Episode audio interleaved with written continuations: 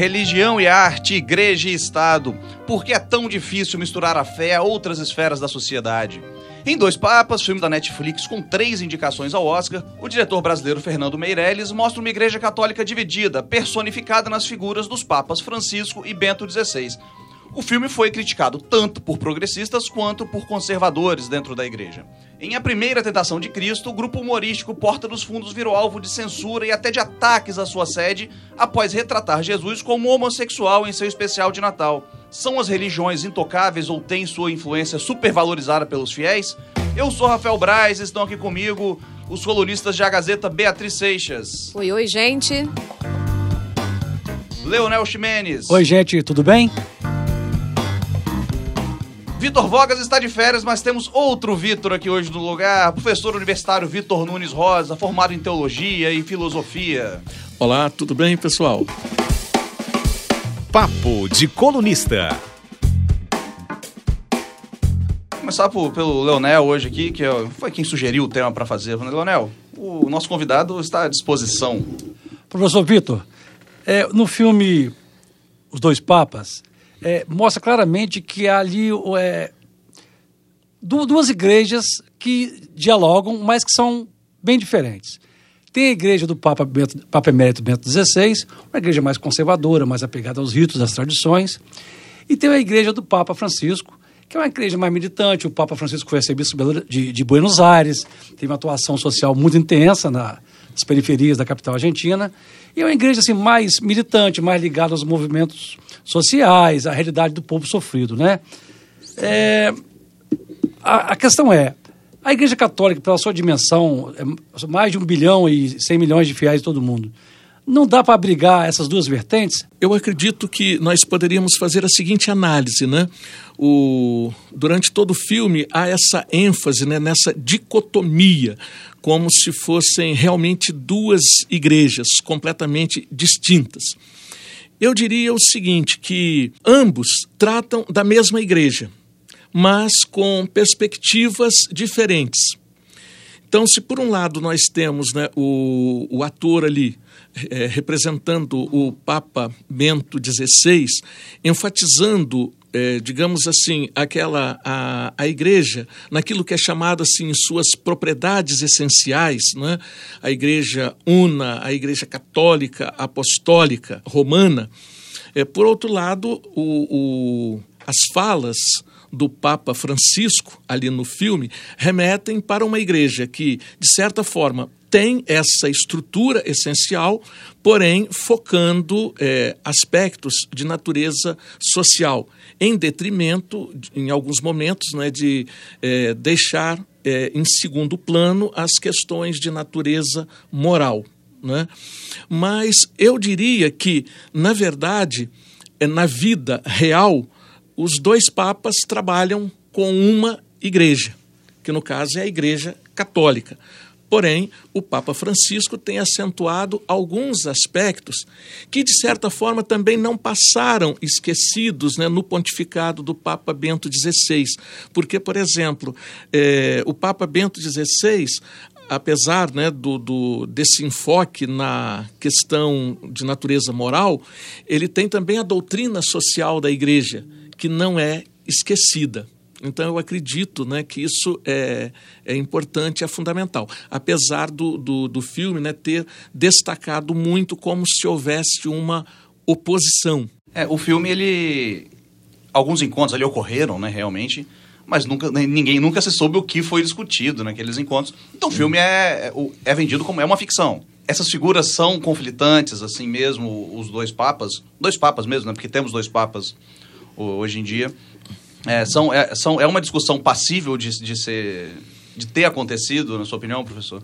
Olha, o filme, é, apesar deles até lançarem logo né, como baseado em fatos reais, sim, fatos reais, porque nós tivemos o caso a renúncia do Papa Bento XVI, inclusive no dia eu acompanhei aqui é, na Rede Gazeta estávamos aqui, eu e o arcebispo de Vitória, à época, Dom Luiz, exatamente fomos convidados é, para o Bom Dia Espírito Santo, né, para fazermos os comentários. Então, o fato aconteceu. Agora, claro que ali no meio é, toda a ficção e vai sendo inserido. Né? Agora, o, o que eu diria que, de fato, o, o, o Papa Bento XVI tem uma perspectiva de acentuar e destacar a, a doutrina católica, naquilo que a igreja é, professa há dois mil anos. Então, ele tem toda a trajetória, a produção acadêmica dele, e até em função disso ele foi convidado pelo Papa João Paulo II para ser o prefeito da congregação né, para a doutrina da fé, que essa é a tarefa né, desse, desse prefeito. E, e ele, durante o pontificado dele, ele manteve tudo isso. E, e nós observamos isso, inclusive, nos próprios documentos. Mas, apesar do, do Papa Francisco, né, é, dizer, né, vamos dizer assim, ele, ele busca em alguns momentos não é flexibilizar no sentido de relativizar, né? mas em alguns momentos ele coloca, né, como por exemplo em uma, um documento, quando ele diz assim, a, a possibilidade de, da flexibilização, por exemplo, de normas quanto à comunhão eucarística. Então, vamos dizer, a gente observa né, que ele vai num caminho de colocar: olha, podemos mudar algumas regras conforme as necessidades. Né? Então, nesse sentido, eu diria, são pensamentos diferentes. Tem, a tem própria. Um, desculpa, então. Não, tem a coisa que eu gosto no filme, que é você analisá-lo como estudo de personagens. Né? Um é um. Assim, a gente tem um Papa alemão que cresceu na. era jovem na, durante a, o nazismo na Alemanha, é, uma visão eurocêntrica ali, um pouco né, centrada na Europa, e tem um Papa Latino, que como ele, ele mesmo fala no filme, o, o tango e o futebol estão no sangue dele. É um papo que o filme ele se aproxima do povo também. Que Leonel mencionou que o católico, o católico significa universal, vem do grego Sim, universal, né? Então é, é, é até a visão de como cada, cada, cada, cada região, cada comunidade, cada sociedade deve se deve tratar a sua, a, a, sua religião, né? A questão da religião. Sim. Ali. E por um outro lado é até interessante isso que você traz, que, por exemplo, o Papa Francisco fez uma modificação no catecismo da Igreja Católica em relação à questão da pena de morte. Só que tem um detalhe interessante, e às vezes isso expressa, e que o, o que muitas vezes até pode é, é, trazer uma série de conflitos e, e, preocupações. Né? Há uma tradição na Igreja Católica de dizer o seguinte: o que um Papa faz do ponto de vista de moral e fé, o outro não pode mudar. E o catecismo da Igreja Católica atual foi aprovado pelo Papa João Paulo II. E o Papa João Paulo II diz o seguinte: que ali, naquele catecismo, é, estava contida a, a, a doutrina católica perene, linha segura para os católicos. Então, todos ali é algo de fé e moral, inclusive para ser ensinado e ser vivido. Então, a partir do momento que um outro papa muda um artigo que seja, ele está dizendo: o papa anterior deixou algo incompleto do ponto de vista de fé e moral. Isso aparentemente pode não representar grandes coisas, a um olhar superficial, mas a longo prazo pode abrir um precedente para alguém dizer o seguinte: o magistério da igreja, no caso aí representado pelo Papa, erra. E o importante dizer que tanto a teologia quanto a doutrina católicas se sustentam na Sagrada Escritura, na tradição e no magistério que é o, o poder de ensinar e definir aquilo que é o correto em termos de fé e moral. E quem é que exerce o magistério na igreja? O Papa e os bispos em comunhão com ele. Então, se um Papa diz que aquele catecismo que continha é, toda a, a, base doutrinal e um outro muda, abre-se um precedente para dizer: pode ser que alguns outros artigos podem ser duvidosos. Agora, professor, até pegando o gancho nessa sua resposta, é, isso mostra, assim como o filme mostra, e, a resposta que o senhor acabou de dar, é, o poder que existe centralizado na Igreja Católica, e aí muito né, na, na figura do, do próprio Papa. É, essa centralização que, que existe é, nessa religião ela, em alguns momentos, ela não pode ser prejudicial é, para que se consiga debater mais temas, para que se você consiga é, agregar mais fiéis. Quando Cristo escolhe Pedro para ser o Papa, é, Pedro está inserido é, num grupo. Então, Pedro, vamos dizer assim, ele tem a primazia, mas tem a colegialidade. Ele é a referência, mas há um colégio, vamos usar uma, uma palavra né, é, contemporânea, mas tem um colegiado de apóstolos. Então, Pedro é a referência mas na colegialidade com os demais apóstolos. E essa ideia de colegialidade foi cultivada ao longo da história. Né? Então, isso é importante. E, e, até hoje, né, quando, por exemplo, o Papa, é, para definir, claro, é ele que define, né? porém, é, ao definir um dogma de fé, por exemplo, ele ouve é, todos os bispos. Então, nesse sentido, é, há uma certa colegialidade. Não é algo que, que fica centrado né, nas mãos de, de uma pessoa, né, apesar dele, e claro, ele é referência. Né? Professor Vitor, é, outra questão importante que tem aflorado muito nos últimos meses é a questão do celibato clerical. Né? O, o sacerdote ordenado não pode se casar. Essa questão foi muito, muito debatida no sino, sino da Amazônia, em outubro e houve uma, uma certa é, uma decisão é, que para os conservadores foi muito avançada, né? que o sínodo é, decidiu, ou seja, sugeriu ao Papa que, diáconos casados com reputação ilibada nas regiões mais remotas, nos rincões da Amazônia, eles poderiam ser ordenados padres, por necessidade muito específica naquela região do globo, na Amazônia ali, naquela floresta imensa, né? E isso está tendo uma, uma, reação muito grande dos setores mais conservadores da igreja que não aceitam, acham inclusive isso é uma heresia, que a igreja não pode fazer isso. E agora o cardeal africano lançou um livro que fala sobre celibato clerical, combate veementemente o celibato e coloca o Papa Bento XVI, o Papa Emérito, também como um dos colaboradores do livro, no texto, né? E que endossa essa posição do, do, do celibato. E isso causou um mal-estar porque muita gente acha que o Papa Francisco é a favor da flexibilização, né? E o Papa Bento XVI estaria indo contra o, o, o Papa Francisco. Foi um mal-estar tão grande que o Papa Bento XVI pediu até para tirar o nome dele como coautor daquele livro, né? É, é, é, bom explicar que o sínodo é uma coisa, é um, um fórum consultivo. O Papa ainda vai fazer um documento, uma exortação pós-sinodal, para dar a posição dele. O Papa não é obrigado a aceitar o que o Sínodo é, decidiu. Portanto, essa questão da flexibilização do celibato na Amazônia ainda é uma questão em aberta. Né? É, de qualquer forma, eu gostaria de saber a sua opinião.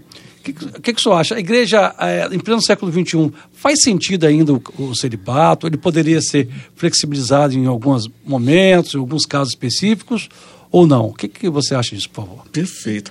Essa questão que foi suscitada agora né, no Sínodo, na verdade é, é uma questão, é, eu poderia dizer que o Sínodo, de certa forma, e eu li inclusive o, o, o documento final que foi entregue né, ao Papa Francisco, ele retoma uma, vamos dizer assim, uma temática que foi muito forte na década de 70, 1970 e início da década de 1980. O celibato vem das origens da igreja, apesar de muitos não falarem, mas isso se nós buscarmos aí, é, já na época da patrística, isso nós estamos falando do ano 100, 130, então já havia a prática do celibato não como uma norma legal escrita, mas aquilo que era encontrado como uma forma de vida por aqueles homens e mulheres, claro, né,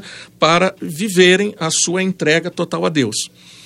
É, foi por volta do século IV que aí já começa a ser transformado numa questão legal. E no século XII, isso já se torna lei. Né? Exatamente. Embora não seja um dogma de fé, né? Não é um dogma de fé. Portanto, não. poderia ser Poderia ser. Né? Salvo engano, hoje, se mudasse, é, eles estão vinculados. é, são dois cânones no Código de Direito Canônico atual que fala né, sobre esta questão do, da obrigatoriedade do celibato para ser sacerdote né, na, na igreja né, é, latina.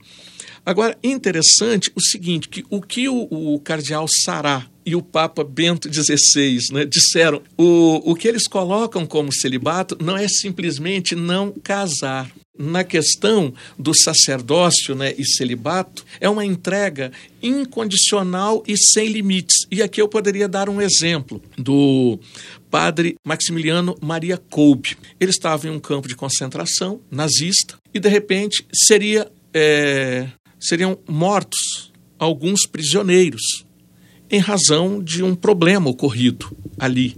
E aí ele se ofereceu para morrer no lugar de um daqueles prisioneiros. Então, ali ele viveu plenamente, vamos dizer assim, uma entrega total e até com total liberdade, até porque a vida dele era um sacerdócio completo. Então, ele não tinha uma família. Aquele outro indivíduo tinha uma família. Aí né? o padre Couto virou santo por causa desse, desse gesto, né? Exatamente. Dizer, um amor sem limites, né? Um amor sem limites. Isso. Prova de amor maior não há do que entregar a vida pelo irmão, né? Pelo irmão, exatamente. Agora, claro, hoje, por exemplo, nós, se nós observássemos a realidade, nós encontramos e podemos encontrar, e aqui não é uma crítica no sentido de simplesmente falar mal, mas uma, uma análise da nossa realidade. Nós temos hoje membros do clero que fizeram o assumiram o compromisso do celibato, mas não são celibatários, são solteiros. E qual é a diferença disso?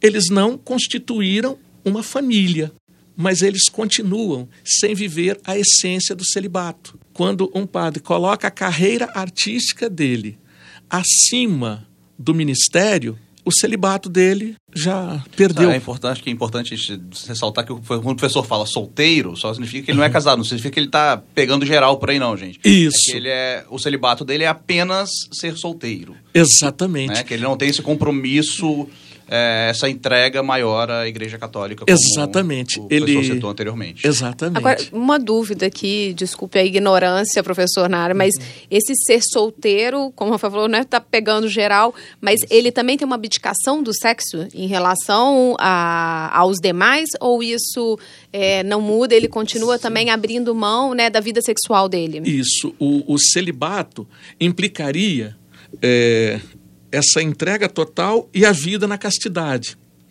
E é interessante que quando a igreja usa o termo castidade, o termo castidade aplica-se não só para o padre, mas para todos os cristãos católicos.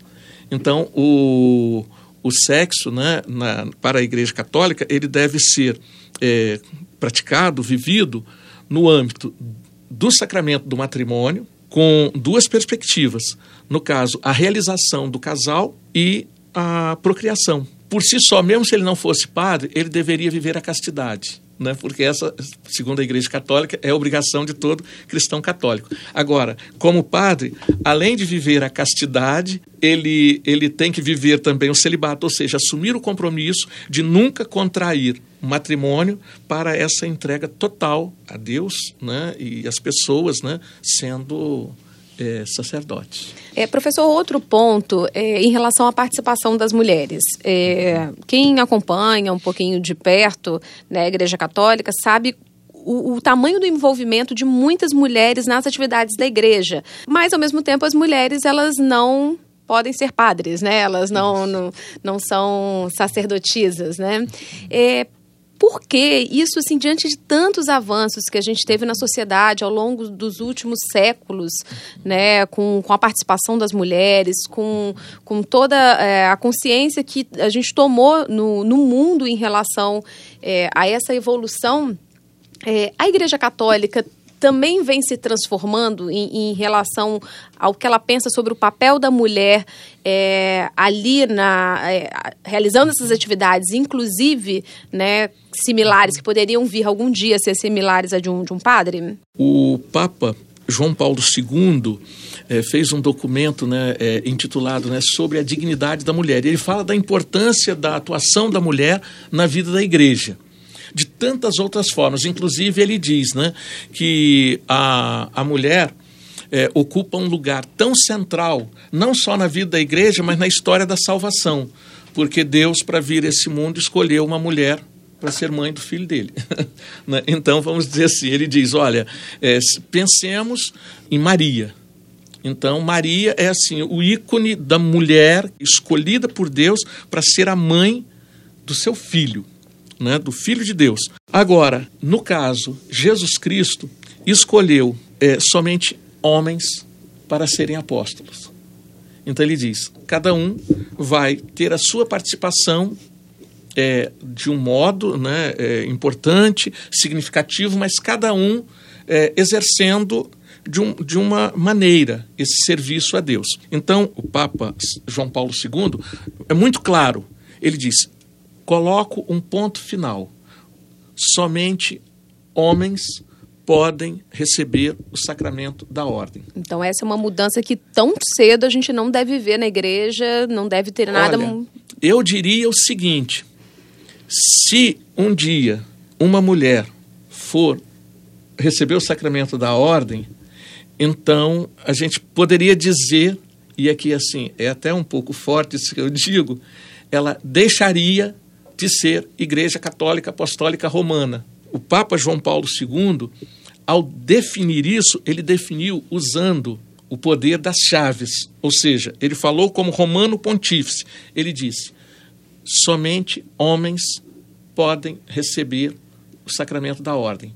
Se qualquer outro papa daqui para frente alterar isso, significa é, caiu por terra aquilo que a Igreja Católica tem como uma de suas pilastras né, essenciais. Certo. E, e, continuando nessa ideia de, dessas pilastras, o que a gente vê e aí trazendo para dados do Brasil é que a Igreja Católica ela vem perdendo um pouco de espaço.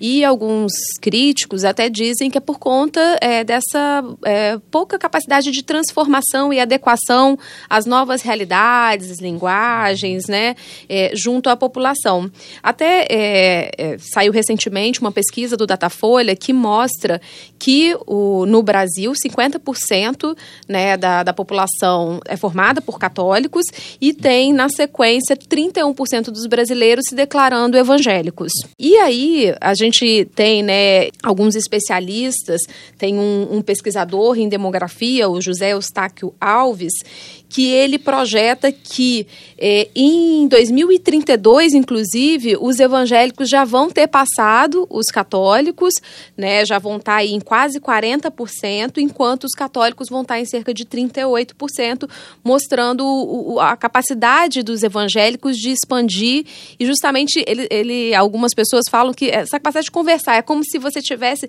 passasse uma, uma mensagem mais customizada, né? Você consegue chegar as diferentes perfis. E isso vai, assim, do culto é, às músicas. A gente até separou aqui, professor, um trechinho de, de uma música que, que mostra, assim, essa diferença na, na condução, né? Vamos, vamos ouvir. Sai do mundão, irmão, sua história Jesus pode mudar. Só basta você acreditar. Existe um Deus lá em cima olhando por todos nós.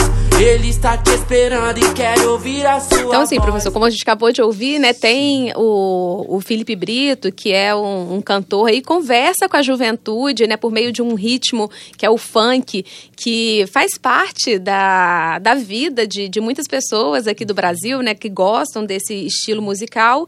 E aí parece que você se aproxima.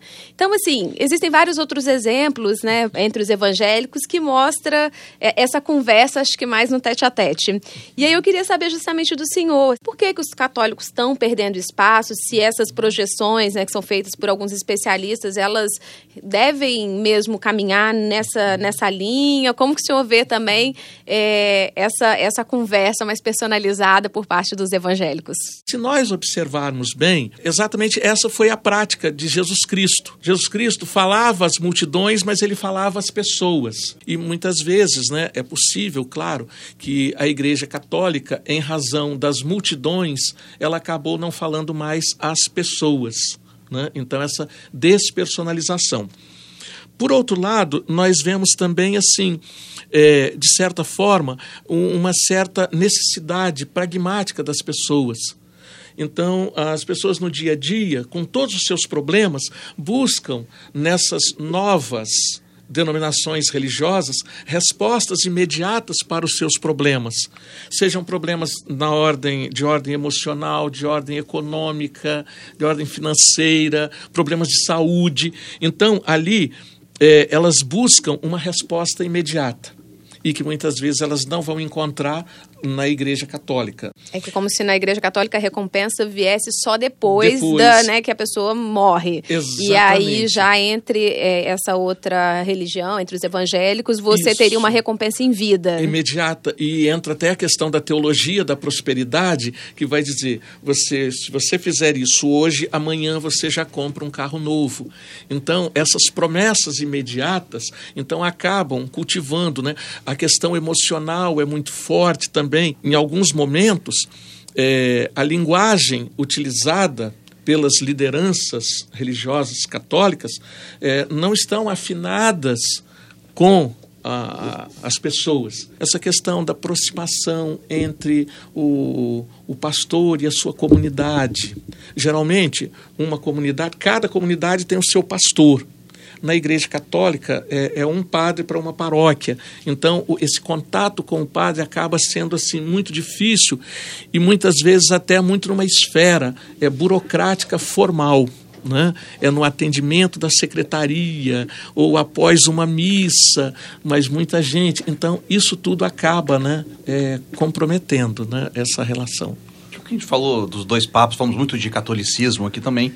É, queria pular para o filme do Porta dos Fundos, a primeira tentação de Cristo, que traz, retrata o Jesus como, como homossexual. E irritou todo mundo. Conseguiu um fenômeno, uniu evangélicos e católicos na mesma, na mesma aba ali. Ele volta, a gente volta a debater a, a censura e eu acho que também levanta um, um conflito de, entre os dogmas sagrados e a liberdade de expressão o que o senhor acha que deve prevalecer, como deve ser tratado esse assunto, entre até entre fiéis mesmo, sabe? Como, como lidar com essa a liberdade, do que é, o, que é, o que é liberdade para ele, o que é sagrado para mim? Eu, particularmente, né, quando se fala assim, ah, vamos pedir a justiça para proibir a exibição, eu, na verdade, eu sou contra pedir via judicial a, a suspensão da apresentação. Eu acredito que tem que apresentar mesmo. E as pessoas assistirem conforme a sua consciência. E nesse sentido, eu não estou sendo relativista. Muito pelo contrário, as pessoas devem assistir até com um olhar crítico para verificarem a, se, o, o, que, que traz e o que, que eu posso falar daquilo, né? sobre aquilo. Agora, é, eu tive a oportunidade de assistir né, é, breve, 46 minutos, né? E, e é interessante que o que, que eu percebi? O tempo todo, para mim, é, eles ultrapassaram, chamam de sátira, mas eles ultrapassaram ali a linha do bom senso. Durante 46 minutos, o tempo todo eu ouvia xingamentos, palavras assim de baixo calão, sabe? Assim, e, e colocando uh, como se fosse assim, Deus xingando. E, e, quando, não vou dizer aqui, né, em respeito né, a todas as pessoas, também, né? né? mas a, o grito de vitória de Jesus Cristo foi um palavrão. Então, eu diria o seguinte, que ali não, não é nem uma sátira. Ali, assim, é ultrapassar a linha do bom senso, da civilidade, da boa educação, do respeito. Porque, por exemplo, independente de ser uma questão religiosa ou não, mas ninguém entra numa casa é, proferindo palavrões. E aí entra essa questão. Então, eu diria assim, né, no nível humano, social, né, é, é o mínimo necessário para uma boa é, convivência. Professor Vitor, mas tem uma questão fundamental também nessa questão do filme Porta dos Fundos, que é uma outra discussão que é feita, a questão da liberdade de expressão consagrada na Constituição. Quer dizer, é, a gente pode considerar que o filme é de mau gosto, desrespeitoso, é, ruim e tudo. Há uma, especialmente na Constituição, que é garantida a liberdade de expressão. Porque é o seguinte, para a pessoa poder ver esse filme, ela tem que ligar a televisão, ser assinante do, do, do, serviço de streaming, pagar aquilo e nesse filme ligar. Quer dizer, é, são dois valores. Tem a liberdade de expressão e tem a questão do sagrado. Só complementando, Sim, professor, a claro. melhor forma de censura, a censura legítima nesse caso, simplesmente não é pegar é o controle remoto, é não ligar e ver o filme. Ninguém é obrigado a ver esse filme. Isso, com certeza, exatamente. Eu acredito assim essa essa postura consciente, né, da- das pessoas de assistirem ou não, né, e se assistirem é, terem todo esse olhar crítico. É, eu costumo ressaltar sempre que a gente fala do filme que o especial do ano passado foi, ou do ano retrasado, no caso 2018, foi muito mais agressivo. Principalmente na, na maneira como retrata é, Deus, é, como retrata Jesus, no caso, é, numa festa com mulheres, drogas e, e é, uma pessoa maldosa matando pessoas. Só que não teve, o, esse ano, o deste ano, do ano passado, teve um fator catalisador que foi o Eduardo Bolsonaro, o deputado, foi as redes sociais clamar. Então, as, muita gente, eu acho que está reclamando, inclusive, não viu o filme, né? Então, o é- eu acho que é uma resposta válida. Cancela a Netflix. Cancela, não dá dinheiro para eles. Mas eu sempre também faço a ressalva de que a o mesmo serviço tem é, a biografia do Edir Macedo, tá lá, a cinebiografia dele, que é um filme horroroso, muito ruim, cinematograficamente falando. Tem outros filmes é, é, cristãos, como Deus não está morto. Tem a- as novelas da Record, o Dez Mandamentos e a outra que eu não me lembro agora, em versão de filme. Então é. É, é um equilíbrio, né? Você tem, temos de tudo, vivemos numa sociedade plural e ali temos pluralidade no final de contas. Certo. E, e, professor, é, também uma, uma diferença que eu queria saber se o senhor sente, assim, se não é curioso que as pessoas se escandalizem mais é, com um Jesus gay ou com todos essa forma, né, que no caso Porta dos Fundos trouxe na linguagem, como Jesus se manifestava, né, e, e todos em torno ali da é, daquela história que elas se incomodem mais com esse tipo de situação do que, por exemplo, com pessoas oportunistas ou com pessoas que aproveitam da fé para conseguir dinheiro, porque isso a gente também tem visto acontecer em várias igrejas. Claro, não, não são todas que têm esse tipo de, é, de atuação, mas existem sim, em algumas regiões, é, pessoas se aproveitando né, de, dessa fé. Sim, com certeza. É, eu diria o seguinte: todas essas ações, todas essas práticas, né, vamos dizer assim, é, não condizem com aquilo que é essencial no cristianismo. Então eu acredito né, que tanto a intolerância é, e o desrespeito né, é, expressos no filme, bem como a, a exploração da fé da população, todas todas essas ações devem ser repudiadas mesmo, né? exatamente porque isso representa indo na contramão daquilo que é o, a essência do cristianismo. É, a gente separou um áudio aqui que mostra o momento em que o pastor Edir Macedo ele faz uma pregação que vai, de certa forma, para esse sentido um pouco de do dinheiro. Vamos, vamos ouvir. Eu não creio que o Espírito Santo queira palmas. Ele quer que você nos ajude a pagar as nossas contas. Amém? Ele quer que você bata a mão em bolso. Então, assim, bater a mão no bolso é. E, e eles falam de uma forma muito explícita. É, isso é. Como é que é recebido pelos fiéis? E o Ed Macedo tem, né, tem uma é, legião de fiéis muito grande, uma pessoa muito conhecida. Isso não esbarra um pouquinho justamente em todas essas crenças que nós falamos ao longo do programa, né? E o mais grave, professor, complementando o que a Bia está falando, essas pessoas, líderes religiosos, dizem que falam em nome de Jesus. Isso sim seria um escândalo para a fé, para os cristãos? Nós vivemos, na, sobretudo né, nas décadas de 1970 e 1980, um crescimento muito forte de novos grupos religiosos. Não podemos nem chamar de igrejas, mas de grupos ou eh, comunidades eclesiais, né, nesse sentido. E houve um processo muito grande daquilo que, eh, nos estudos das ciências da, da religião, nós chamamos de mercantilização da fé.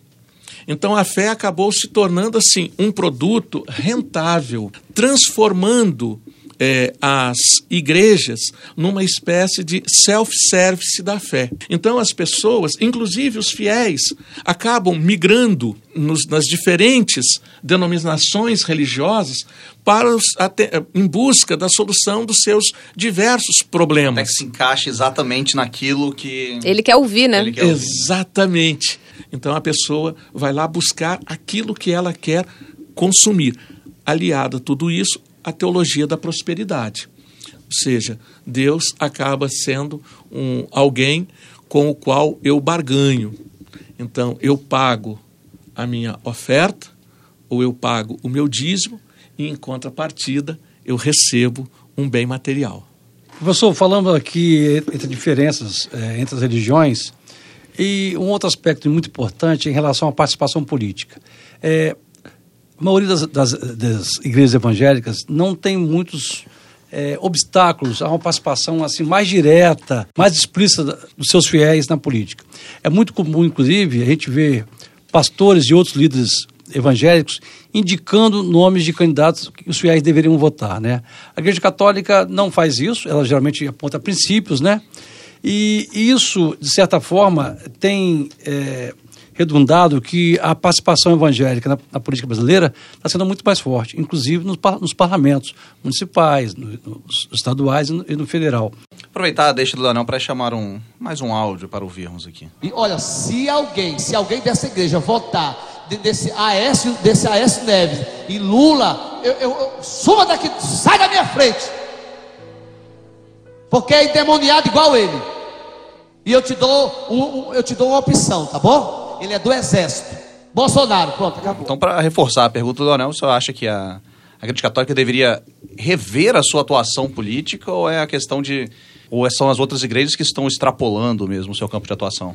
É, eu acredito, é, Rafael e Leonel, que quando a igreja, seja ela católica ou evangélica, acaba fazendo né, as suas lideranças é, religiosas, né, assume um papel institucional de divulgar um, um nome de um candidato, eu acredito que acabam extrapolando as suas funções porque tanto o partido quanto o candidato, ele acaba cerceando a própria liberdade do fiel e corre o risco ainda de, mais adiante, qualquer envolvimento daquele partido ou daquele candidato com questões de corrupção, por exemplo, isso pode comprometer até a própria imagem da, da igreja. Então é isso, amigos. Obrigado mais uma vez pela, pela companhia, pela presença do, do professor Vitor Nunes Rosa. Professor, deixa um, um, um recado aí para os nossos ouvintes. Poxa, é, pessoal, foi muito bom estar aqui conversando com vocês, uma alegria e tratando assim de temas realmente instigantes e atual e que com certeza merecem ser tratados, né, aqui nos meios de comunicação, exatamente para criar um debate saudável e, e evitar, por assim dizer, que as pessoas falem baseadas ou no achismo ou simplesmente por ouvir dizer. Aqui não, tivemos a oportunidade de conversar né, e tratar eh, bastante dessas temáticas pertinentes. Semana que vem estaremos de volta e para não perder o costume, fica uma dica de cinema também. Assistam o Escândalo. O filme está indicado a três Oscar. E o filme fala sobre o, o Me Too, revelação de assédio sexual na, na Fox News dos Estados Unidos, uma história real. Vale muito a pena ser conferido. Valeu, valeu! Na próxima quinta-feira tem mais Papo de Colunista em agazeta.com.br e nas principais plataformas digitais. Trabalhos técnicos, Júlio Biasucci. Sonoplastia, Davidson Borges. Edição, Gabriela Martins. Editor executivo, Abdo Filho. Direção-geral, Elaine Silva.